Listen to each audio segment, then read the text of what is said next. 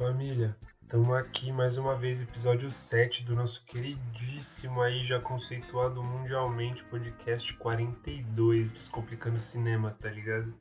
E no dia de hoje aí, vocês já viram no título, bora que bora, vão ser cinco filmes que valem a pena ver no Prime. Não vou enrolar muito não, porque quero manter esses episódios aqui de indicação mais curtos, porque os de, os de debate, os de discussão de filme vão ser bem mais longos, tá ligado? Então esses aqui vão ser de indicação, tô pensando em fazer eles bem mais curtinhos, tá ligado? E é isso, mano, bora fazer indicação. Cinco filmes que valem a pena ver no Prime.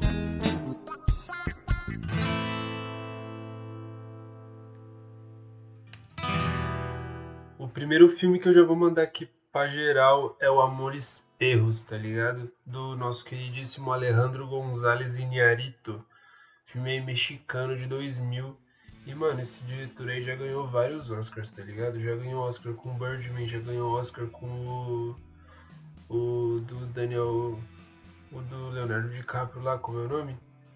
O, o Regresso, já ganhou Oscar, sei lá, com mais outro filme. E, mano, já dá pra valer que vale a pena assistir esse filme, tá no Prime, tá ligado? Esse filme aí é mais ou menos assim. São a história são três histórias pessoais, mas elas são entrelaçadas ali, mano, por um acidente de carro, tá ligado? Eu não vou me detalhar muito nas histórias, mas elas se interligam ali em certos momentos, mas elas não se atravessam, tá ligado? Elas vão, elas vão meio que no paralelo ali. Esse filme é genial nas abordagens. É um filme que, mano, o roteiro ele desenvolve a história de uma maneira que para mim é muito pouco vista por aí, tá ligado? Ainda é um filme mexicano que sai total do eixo. O Alejandro González Iñárritu ele começou a ficar mais conhecido, mas esse filme é um pouco mais antigo dele. E mano, esse filme é sensacional, mano. É um filme que é muito potente, é muito forte, traz uns diálogos que para mim é sensacional e traz umas temáticas que também não são não são de qualquer coisa, tá ligado? Chega até a arrepiar quando lembro desse filme. Tem que ir com um pouquinho de paciência, porque esse filme não é curtinho não, é um filme até que é meio longo. Mas para quem tiver na paciência e quiser ver um filmaço, vamos lá, Amores Perros, tá ligado? Bora pra próxima.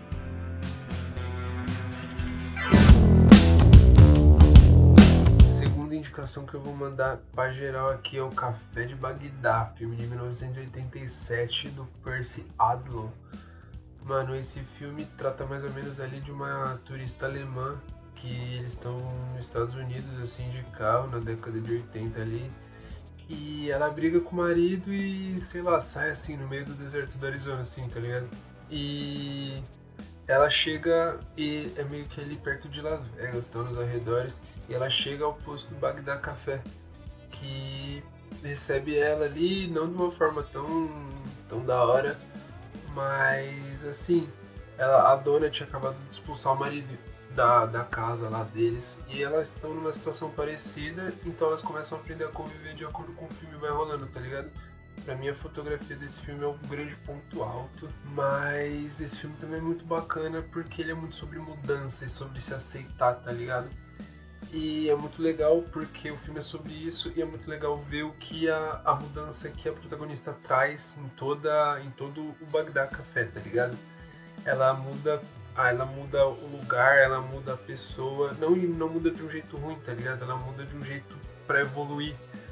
E é muito maneiro porque você vê o antes, o durante e o depois, tá ligado? Isso é muito, muito da hora. Mas, tipo, realmente a fotografia é o ponto alto desse filme. Esse filme é lindíssimo, lindíssimo, lindíssimo. Vale muito a pena assistir.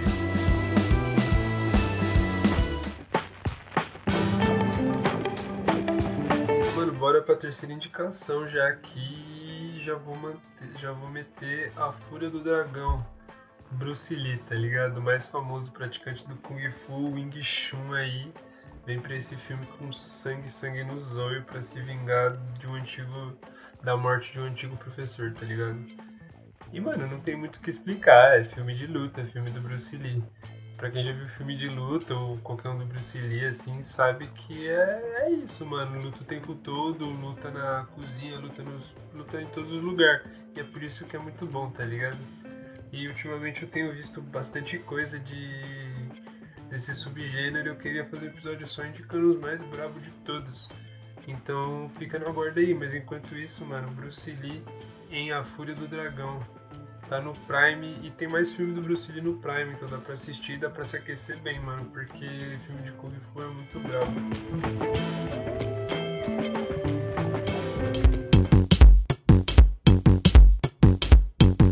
Bora pra próxima indicação e a gente já chega aí no futuro cyberpunk do Ghost in the Shell, tá ligado?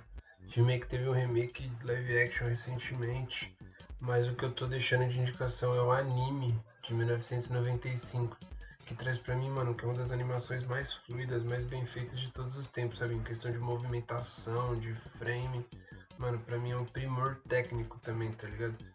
Só que assim, na história a gente acompanha um agente especial, sei lá, Major Matoko Kusanagi, que é uma agente, uma Major na verdade, e o corpo dela é todo modificado, então ali a gente fica na dúvida e até ela fica na dúvida durante o filme se ela é humana ou não essas coisas de discussão de robô e tal. E para quem ouviu o podcast sobre ficção científica há uns dois EPs atrás, se pá, é exatamente o que a gente discutiu lá. Eu não quero me aprofundar aqui porque eu quero que vocês escutem esse episódio, mas traz muito uma discussão que é muito baseada na realidade, mas que se passa num futuro distópico e isso permite levar a discussão a um nível muito maior. E essas discussões são trazidas nesse filme, tá ligado? E fora que esse filme inspirou muita, muita, muita coisa de ficção científica e de anime, de robô de hoje em dia, mano. Ghost in the Shell.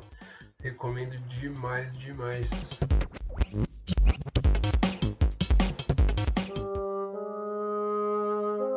Bora pro último filme, mano. Filme que é difícil de falar o nome, qualquer coisa eu vou deixar aí escrito, que é o filme Look, Look, L. É um filme de 2016 canadense e, mano, é um filme forte, vou falar a real. Ele acompanha ali cinco moradores de Vancouver, quase ali na época das Olimpíadas de 2010, tá ligado? É um filme que é quase documental e acompanha esses moradores ali que são marginalizados, tá ligado?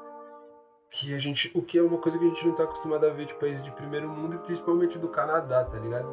O estilo de filmagem é muito parecido ali com o Gumo, pra quem já viu. E para mim esse filme é um filmaço, mano cada personagem tem ali sua particularidade, obviamente, e eles são marginalizados por um certo motivo. Tem um personagem que é da comunidade LGBT, tem um personagem que tem um personagem que é negro, tem todos esse tipo de coisa retratados numa, num primeiro mundo, tá ligado? E é muito legal esse contraste de realidades, porque é uma realidade de droga, de pobreza, de homofobia, e a gente imagina que isso não aconteça lá por ter uma imagem muito, muito bonita de lá, tá ligado? E é isso que esse filme tenta, tenta quebrar, tá ligado? Esse filme é muito da hora, filme canadense, acho que eu já falei, né? Filme canadense. Esse filme foi premiado até lá no, no Festival de Filme de Toronto, que é um festival até grande de cinema. E para mim vale muito a pena cogitar ver esse filme, porque para mim é um filmaço, tá no Prime, é curtinho e, mano, não tem desculpa, mano. É um filme muito da hora pra você ver um pouco do que o Canadá não, não exporta, tá ligado? Uma parada bem. Uma parada bem escondida e muito bem retratada nesse filme, muito da hora.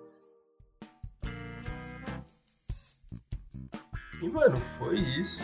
Tentei manter o mais rápido possível essa listinha de indicação, porque eu acho que funciona melhor assim, mano, se for se for o caso da gente só trazer indicação, trazer mais rápido, e se for o caso de, de trocar ideias sobre um filme específico, sobre um diretor, fazer uma coisa mais longa, assim, eu vou deixar esses assim mais curtos porque às vezes a pessoa não tá muito na brisa de ouvir muito sobre o filme e tal.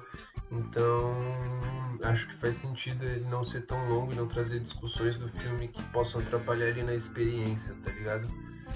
E próximos episódios aí talvez não sei, o próximo episódio talvez não seja indicação, porque já esse já foi, mas com certeza eu vou trazer mais indicações nesse mesmo modelo, mas só apresentando o filme de uma forma bem rápida para tentar não estragar a opção a experiência da pessoa, tá ligado? Assistam vários filmes e é isso, mano. Falou. Vou deixar minhas redes sociais, todos os filmes citados aí na descrição do podcast. Me mandei mensagem, me mandei sugestões, mano. Se quiser participar, chama aí, que nós, que nós te chama. E é isso, mano. Bora pra cima.